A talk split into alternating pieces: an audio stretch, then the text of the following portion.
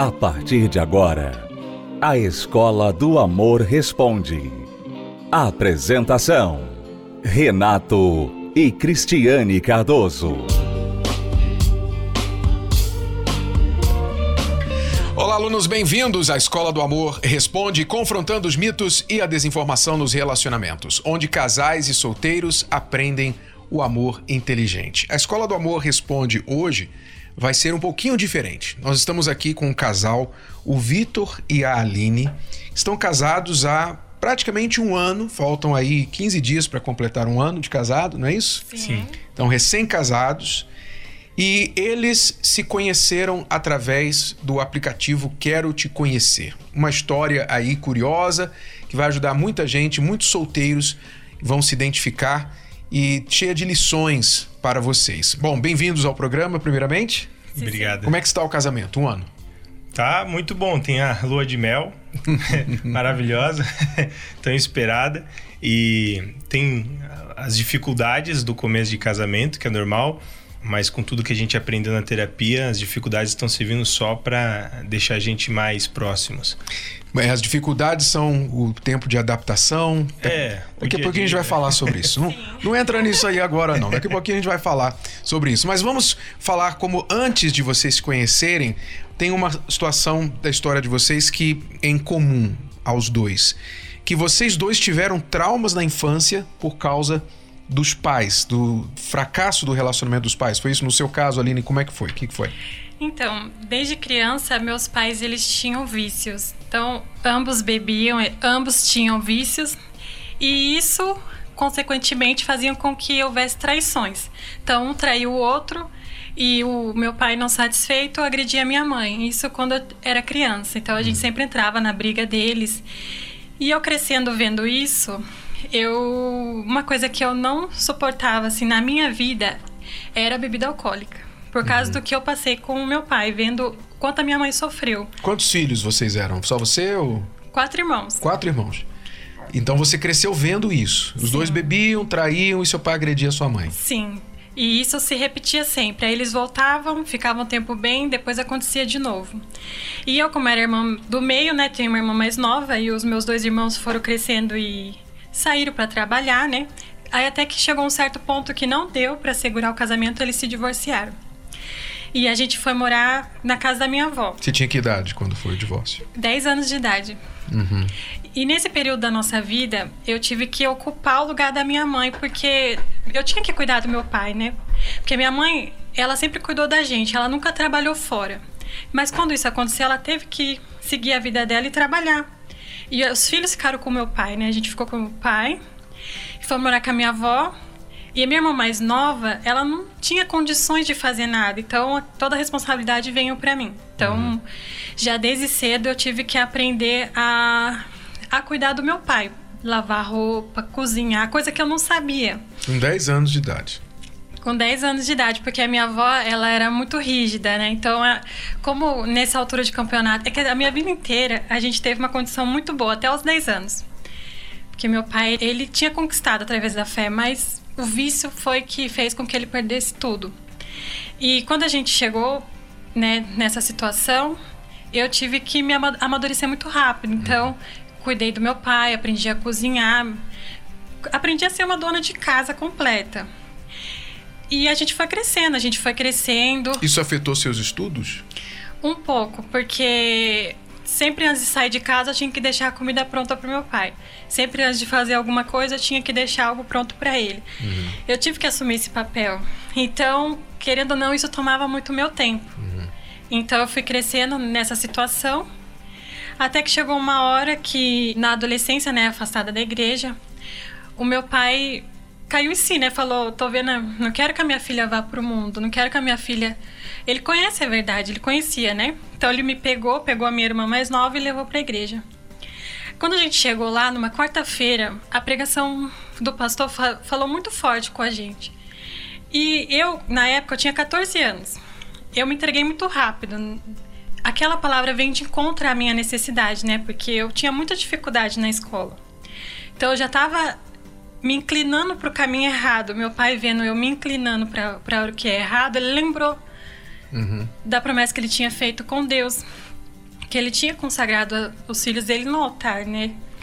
Então ele, ele me levou na igreja. Nessa altura de campeonato, ele, a gente continuou acho que um mês e ele se afastou novamente. Mas eu continuei. Eu continuei firme na fé e ali eu venho seguindo até hoje. Então, esse período, a separação dos seus pais, esse período que você teve aí uma que assumir, né, já desde a infância, a casa e etc. Qual o impacto que isso teve na sua mente, no seu coração com respeito à vida amorosa? Então, eu me tornei uma pessoa muito um pouco insegura e restritiva. Eu não dava oportunidade para ninguém. Eu sabia a consequência de casar com uma pessoa errada e sabia que um relacionamento sem Deus como base dá errado. Uhum. Então eu não queria passar por aquilo. Eu sempre aprendi na igreja desde nova que eu não preciso cometer meus próprios erros para aprender. Eu observo o erro dos outros e eu aprendo com o erro dos outros. E eu levei isso para a vida. Eu não queria errar para aprender. Então, por tanto medo que eu tinha de errar, eu não dava chance, assim, eu não dava oportunidade. Então eu tinha. Isso você quer dizer qualquer rapaz que se aproximasse? Sim. Ou mesmo você gostando de um rapaz? Tanto fora da igreja quanto dentro da igreja, eu escolhia demais. Uhum. Eu tinha muito medo de, de escolher errado. Porque eu sabia que se não desse certo, isso poderia fazer mal, poderia sofrer, isso poderia causar um, uma dor, um sofrimento, então eu evitava isso. Então, a princípio, o seu medo era correto, no sentido de não querer errar, não querer sofrer, tudo está certo.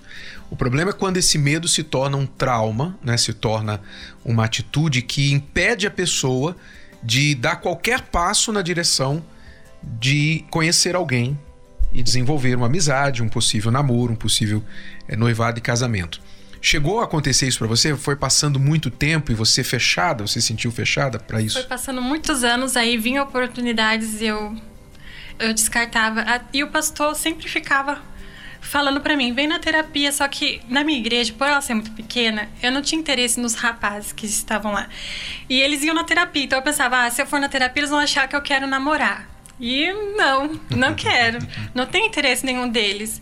E aí eu não ia. E o pastor, não, mas venha na terapia e tal. Venha investir. Porque se você não investir na sua vida sentimental, o diabo vai investir. E ele investia lá fora. Até que tanto ele insistia, eu falei, eu vou. E quando eu comecei aí, uma palestra era melhor que a outra. Era muito interessante as palestras, eu gostava muito. Então eu comecei a ir, a pegar firme, até que surgiu o aplicativo. Então eu fiquei ainda. Quando o pastor me falou do aplicativo, ele até brincou na época, agora você casa. e aí, na hora, eu duvidei, porque eu, eu, não imaginava que daqui um ano eu estaria casada. Eu, eu, isso não passava pela minha cabeça.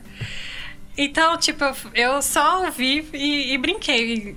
Até que ele me deu a senha do aplicativo. Tá, vamos parar aqui por enquanto, mas já continua a sua história. No seu caso, Vitor, você também, qual foi o problema da infância que afetou a tua vida amorosa na vida adulta? Na verdade, foi uma questão muito parecida com a dela. Eu vi durante um pedaço interessante da minha infância o casamento dos meus pais definharem aos poucos. Então foram esfriando, esfriando, esfriando, esfriando até haver o, o divórcio. Então, isso foi um problemático para mim de, de ver. Assim, meus pais eram meus heróis, então não conseguia imaginar que aquilo poderia acontecer na minha casa, na minha família, na minha vida. Você tinha que idade quando eles se separaram? Ah, acho que 12 anos de idade, mais ou menos. Uhum. Bem novo. E isso acabou gerando um problema muito parecido com o dela. Então, me fechei demais, fiquei criterioso demais e o tempo passava, muitos anos, todo mundo perguntava se não vai arrumar uma namorada. E minha primeira namorada foi ela. Ah, então, é, então, assim, é muito tempo sem ninguém. E justamente com esse medo travado de não errar. Eu não uhum. queria encontrar uma pessoa que tivesse a possibilidade de cometer os meus erros que meus pais cometeram. Então, tudo isso foi me travando e, e, isso se arrastou por muitos anos. Mas você não gostou, não chegou a gostar de nenhuma moça? Não chegou a, a alguma moça gostar de você? É, sempre que eu gostava de alguém. É, Velha ficava, história. Ficava só no gostar mesmo. Gostar. Ou a pessoa não gostava de você também. Eu não chegava nessa parte de. Nem tentava, nem procurava saber. Nunca nem cheguei nessa parte de, de tentar Rapaz, alguma coisa com alguém. Eu acho isso incrível, porque eu me lembro desde o primário Eu não sei se na pré-escola, mas desde o primário eu tinha uma menina que eu gostava na classe. Sempre teve. Sempre, todo ano era uma menina. Eu gostava. Às vezes não dava em nada, às vezes dava um beijo e tal, mas sempre gostava. Vocês estão me falando, para mim é assim difícil. Tudo bem, eu. É, eu tive pessoas que eu gostei. Você teve que você gostou. Só que nunca gostava de mim. Porque É, isso é duro. é sempre aquele amor, tipo, aquela pessoa, tipo, nada a ver. Uhum. Ou não era da fé, era de fora, ou, tipo, se era da igreja, não tinha, tipo... Então, eu sempre não era correspondida. Até Uhum. desde a escola, gostava daqueles rapazes mais famosinhos. Mas eu nunca era correspondida. Então, Uhum. o fato de não ser correspondida era uma das coisas que fazia eu ficar insegura. Uhum. E também tinha o caso de rapazes que gostavam de mim, só que o problema é que sempre era do mundo. E então eu, eu não tinha fé de lutar por alguém. Muita Uhum. gente pensa assim, né? Ah, eu trago, eu luto. Amém, tem gente que tem fé pra isso, mas eu não tinha essa fé. Normalmente uma fé burra, né? É. No- Normalmente não acontece, acontece Não. o contrário. Né? A pessoa que compromete a fé por um relacionamento já está mostrando para a pessoa incrédula que a fé dela não é muito importante para ela, né? Então normalmente não dá certo. Mas no seu caso você também nem ia adiante. Você tinha o quê? Timidez de chegar numa moça, de falar, procurar saber? É difícil de dizer um motivo exatamente. Eu simplesmente gostava da pessoa, mas pensava, ah, acho que não, não, não é a pessoa certa, acho que não, não é a pessoa que, que eu deveria me, me casar, não me vejo me casando com ela, então nem me aproximava. Então nem chegava na parte de saber se ela gostava de mim também ou não. Mas você queria casar? um Sim, dia. queria. O que, que você pensava de casamento? Quando vinha um pensamento de casamento assim, o que, que você pensava? Eu pensava sempre em cumplicidade, companheirismo, é, até um pouco do que faltou no casamento dos meus pais era o que eu imaginava. Você queria diferente. É, os dois sempre juntos, é, sendo um melhor amigo do outro e sendo felizes, estando perto um do outro, um próximo do outro. Não conseguia imaginar aquele casamento separado. Enquanto um tá no quarto, o outro tá na cozinha. Enquanto um tá na sala, o outro não tá nem em casa. Então, essa distância era o que eu vi sendo um problema no casamento dos meus pais e era o que eu não queria pro meu. Queria algo bem diferente. E você tinha medo de encontrar alguém e depois não ser aquilo que você esperava? Sim. Tinha medo de, de começar um relacionamento e, e descobrir que ela não, não tinha simpatia, amizade suficiente e, e terminar o relacionamento e perder tempo meu e dela. Então, isso sempre foi um, um- uma coisa que me travou muito. Você pensava em casamento? Eu pensava, eu queria namorar pra casar. E eu queria acertar. Eu tinha a fé de acertar de primeira. Eu queria acertar. Uma fé, né? Aham. Mas era minha fé, eu queria acertar. Porque eu, eu vendo meus pais divorciando, eu, vejo, o so- eu vi o sofrimento deles. Eu tinha esse negócio também de não querer ter bagagem. Quanto mais relacionamento dava errado, mais bagagem eu ia carregar. Eu queria evitar essa bagagem. Então, Você já tinha uma inteligência, né, amorosa, porque esses pensamentos que você tinha eh, são absolutamente corretos. Você não querer ter muitos relacionamentos para depois trazer muita bagagem para o seu casamento. E as pessoas não pensam assim aí fora. O contrário, porque elas são ensinadas que quanto mais relacionamento, mais experiência, mais você vai poder saber como é que é, o que não é, e aí depois você encontrar uma pessoa finalmente, né? e na verdade não é na isso. escola, que no trabalho, sempre ouvi isso, que tem que Exato. experimentar várias para conseguir ter certeza. E eu sempre achei o contrário. Faz, Uhum. faz muito mais sentido ter a certeza primeiro Uhum. para depois se envolver no relacionamento. Então, você queria casar, mas não queria ficar tentando muito com muitas pessoas, queria acertar logo de primeira. Foi para terapia, gostou das palestras e quando veio o aplicativo, o pastor falou para você: agora você casa. Você não imaginava que um ano depois estaria casado. Mas você resistiu à ideia do aplicativo Quero Te Conhecer inicialmente? Eu Não? peguei o papel, mas eu pensei assim: é, o aplicativo é algo sério. Porque eu sei que tem pessoas lá que só se o pastor falar, olha, esse é bacana, ele vai entrar. Então isso me passou uma segurança. Eu falei, não, eu vou entrar. Enrolei um pouquinho, acho que um mês. Aí eu fui, entrei no aplicativo. Agora é para valer. Aí eu coloquei lá as fotos, inclusive hoje eu não colocaria, colocaria umas outras fotos, mas coloquei lá umas fotos e coloquei lá uma descrição, né? E entrei. Fiquei lá olhando. Até uns que teve uns lá que eu curti sem querer, não dava pra discutir na época. e aí o outro lá me curtia de volta. E eu falo, não, meu filho, foi sem querer. e não tinha o que fazer. Hoje acho que mudou. Uhum. Mas na época não tinha como discutir. Aí... É, sempre tem a versão 1.0, né? Você deu frio na barriga quando você entrou no aplicativo? Agora é oficial. Deu, tipo, deu um pouquinho, mas assim, eu não esperava que ia ser assim tão rápido. Não, uhum. não passava pela minha cabeça. Então eu falei, eu vou entrar, vou ficar só olhando. Quando eu percebi que curtia, eu tentei olhar sem curtir, né? Até que eu vi ele. Uhum. Aí ele tinha uma foto bonita, assim, de frente, eu gostei dele. Aí eu fui curtir a foto dele. Eu não lembro se ele já tinha curtido a minha ou não, mas aí tinha dado match. e aí ele mandou mensagem. Você entrou no aplicativo como? Você já estava nas palestras também, obviamente. Sim, já frequentava bastante tempo as palestras, há alguns anos. Então já vinha acumulando um bom conhecimento, inteligência amorosa, justamente por não ter nenhum relacionamento. Eu acreditei que dentro das palestras é onde eu iria aprender a ter um relacionamento saudável. Você começou a pegar firme nas palestras com que idade?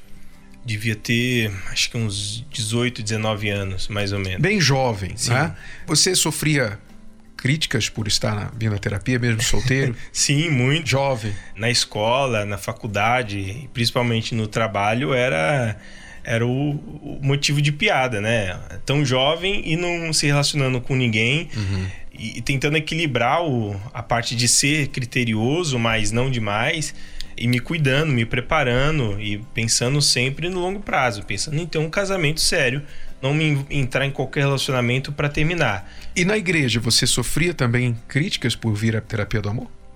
Na igreja, não, mas eu sempre tinha aquele receio de igual ela, de estar na terapia e todo mundo ficar achando que tá querendo arrumar uma namorada. Ansioso e tal. É, e na verdade eu tava me cuidando, tava querendo aprender para na hora certa com, com a pessoa adequada ter o conhecimento certo para conseguir ter um relacionamento saudável. É, esse pensamento, né, que infelizmente permeia a mente de muitos solteiros, de que ah, se está indo para terapia e você é solteiro é para arrumar namorado. E nós temos ensinado que a terapia do amor para o solteiro não é inicialmente para arrumar namorado, é para se arrumar. Você antes de arrumar um namorado, uma namorada, você precisa se arrumar. Não é com a roupa, não, não é o visual, não é se arrumar por dentro, porque se você não estiver bem, você pode encontrar a pessoa da sua vida, né, o grande amor da sua vida, e estragar tudo, porque você não estava preparado. Então, uma das primeiras barreiras que os solteiros têm que vencer para resolver a sua situação amorosa é esse pensamento: ah, se eu for para a terapia do amor, vão dizer que eu estou desesperado, que eu estou ansioso, ansiosa, que eu estou procurando namorado, namorada. Vença isso, porque não é para isso, inicialmente, que você vem buscar as palestras, o amor inteligente. Há muitas coisas que precisam ser curadas. No caso de vocês, vocês tinham esse passado aí, a infância, né? Que vocês viram um exemplo ruim dos seus pais. Esse medo tinha que ser superado. E é isso que precisa acontecer. Nós vamos a uma pausa e a gente já volta para continuar falando com o Vitor e com a Aline. Não saia daí. Se você é aluno recém-chegado aqui na Escola do Amor, então você precisa saber das cartilhas do amor inteligente, que são os dois livros principais para casais e para solteiros, chamados Casamento Blindado 2.0 para casados e também Namoro Blindado. Se você quer aprender o que é o amor inteligente, então invista no seu relacionamento. Adquira o livro que você vai gostar de ler, mesmo se você é o tipo de pessoa que não gosta de ler, porque trata de você do seu eu, você vai se conhecer melhor. Você que está em um relacionamento vai conhecer o parceiro melhor, entender a cabeça do homem, você mulher. E você, homem, vai entender a cabeça da sua mulher, por incrível que pareça. Sim, você vai conseguir entender, mas precisa investir. Então vá até uma livraria e adquira Casamento Blindado 2.0 ou Namoro Blindado, o seu relacionamento à prova de coração partido, que não é só para quem está namorando, é para solteiros também que ainda nem namoram, tá bom? Ou pela livraria ou pelo site casamentoblindado.com, entrega em sua casa.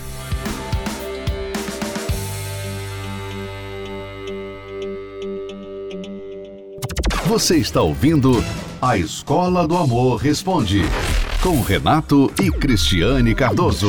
Voltamos aqui agora conversando com o Vitor e a Aline. Eles estão casados há um ano, tiveram um namoro de oito meses e se conheceram pelo aplicativo Quero Te Conhecer, o aplicativo oficial para os solteiros da terapia do amor. Nós já sabemos como que a Aline entrou no aplicativo. Agora eu quero saber como que você, Vitor, entrou. Bom, é, eu já estava frequentando as palestras já há, há um bom tempo. É, bem antes do, do aplicativo, eu já comecei a trabalhar dentro de mim que eu precisava conhecer alguém. Uhum. Então isso parecia um, um pesadelo para mim, ter que sentar na frente de uma mulher para conversar, para falar assim minimamente de intimidade. É, de sentimentos, isso para mim era uma coisa assim de, de outro mundo. Então foi um processo bem complicado eu aceitar isso e, e me abrir, começar a conversar com alguém. Então, eu lembro da primeira vez que eu fui na caminhada do amor solteiro. é, sozinho? Sozinho. Tinha uns amigos que já tinham um relacionamento que estavam ali do lado, mas foi, foi um pesadelo. que não foi... deveria ser, né? Porque é. é o despreparo. Quando você vai despreparado para qualquer coisa, não só namoro, você vai ficar com medo né? Mas se você tem um preparo, naturalmente aquilo se torna mais natural para você. Quando você ouviu falar do aplicativo, qual foi a sua primeira reação? Ah, eu pensei, agora é minha vez, porque eu já estava trabalhando nisso dentro de mim. Então, hum. é, já tinha conversado com algumas pessoas que amigos apresentavam, já, já tinha superado esse, esse primeiro trauma de, de conhecer alguém. Então, é, já estava vindo na hora dos solteiros, já tinha ido duas ou três caminhadas do amor isso já estava curado dentro de mim. Então eu já estava pronto para conhecer, já sabia como conversar, já sabia é, não ser um bicho do mato, né? Uhum. Então foi justamente na hora dos solteiros que eu ouvi falar do aplicativo e eu falei, pronto, agora, agora é uma ferramenta a mais, é alguma coisa que, que vai chegar a minha vez. O que te motivou foi o quê? Ampliar das suas opções. Exatamente. De não depender só dos amigos que já estavam. Seu círculo de amizades é. é, as opções ali ao meu redor já estavam ficando escassas já, então. e quando você viu a Aline no aplicativo, o que, que chamou a atenção dela? Bom, eu quando entrei no aplicativo não, não tava olhando só pra foto se era bonita, se eu achasse bonita ou não ali só na foto. Embora eu achei a foto dela muito bonita, mas eu tava curtindo várias. Uhum. é, porque eu pensei, na minha visão, era uma ferramenta para conhecer pessoas, não uhum. para só porque deu match já tava obrigado a, a namorar. namorar. com a pessoa. Então eu pensei, isso aqui é para mim conhecer pessoas. Uhum. Então eu vou dar chance para as pessoas me conhecerem. E então eu curti várias pessoas. Ela foi a primeira, acho que talvez a, a única que deu match. Aí comecei a conversar com ela pelo aplicativo. E já logo nas primeiras conversas ali pelo aplicativo, a gente já tinha aquele checklist já do, do namoro blindado. Já foi. é, já facilita as coisas, né? É, já vai pegando as perguntas mais importantes, já para ir fazer o, o filtro mais do mais importante. Mas tinha um problema. Vocês moravam a 180 quilômetros de distância. Sim. Você em Itapetininga, aqui no interior de São Paulo, e você aqui na cidade de São Paulo, o Vitor. Isso. Na cidade de São Paulo. Nós vamos saber no próximo programa, no programa de amanhã, como foi que eles venceram isso aí. Namoro à distância hoje em dia é um, é um problema para muita gente, é uma situação que muitos têm que enfrentar. E como foi você conhecer uma pessoa no aplicativo, que você só via por foto, comunicava e depois ao vivo. Como é que foi isso aí?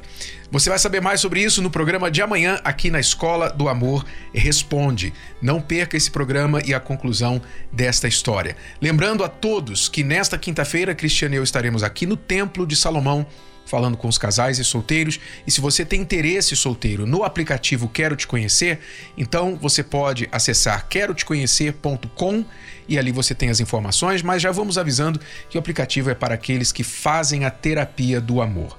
Você precisa de um convite pessoal do responsável da terapia do amor na sua localidade para você entrar no aplicativo. Vamos falar mais sobre isso no próximo programa.